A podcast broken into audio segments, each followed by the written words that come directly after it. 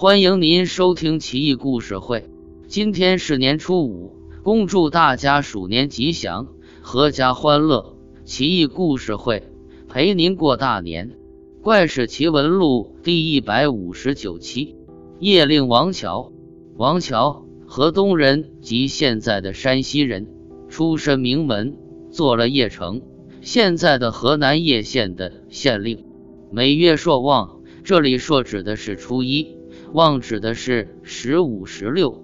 常从叶县到东汉京城洛阳朝见。东汉明帝觉得很奇怪，他来了很多次，却没看见乘坐的车驾，所以密令太史令查明此事。太史令回报说，每次王乔来，都能看见两只大鸟从东南飞来。王乔就是乘着大鸟来的。等大鸟落下，令人张举大王捕拿，却只网住一只鞋子。皇帝纳闷，诏命尚书来仔细查看，才得知这鞋子是四年前赐给尚书的官鞋。每次王乔上朝，邺城门下的鼓没有人敲打就会响，鼓声震天，就连京城也能听到。后来。天上降下来一个玉棺材，在县衙堂前，百姓们都来推这个棺材，纹丝不动。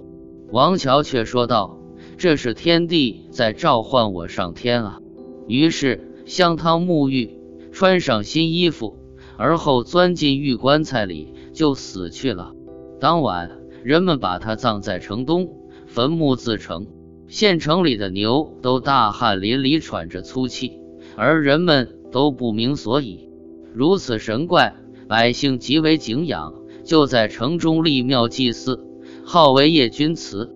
每每新任县令到此，都要先来拜祭，官吏百姓祈祷，有求必应，无不灵验。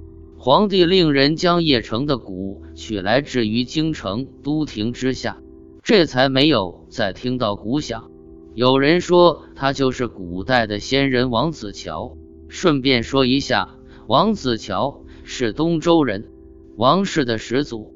王子乔是皇帝的四十二代后人，本名姬晋，字子乔，周灵王的太子，人称太子晋。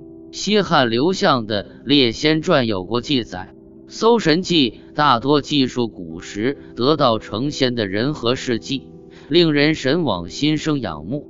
而一监制《阅微草堂笔记》《聊斋志异》等志怪小说，大多写妖魔鬼怪、魑魅魍魉，读之令人心悸，想象真是有趣啊。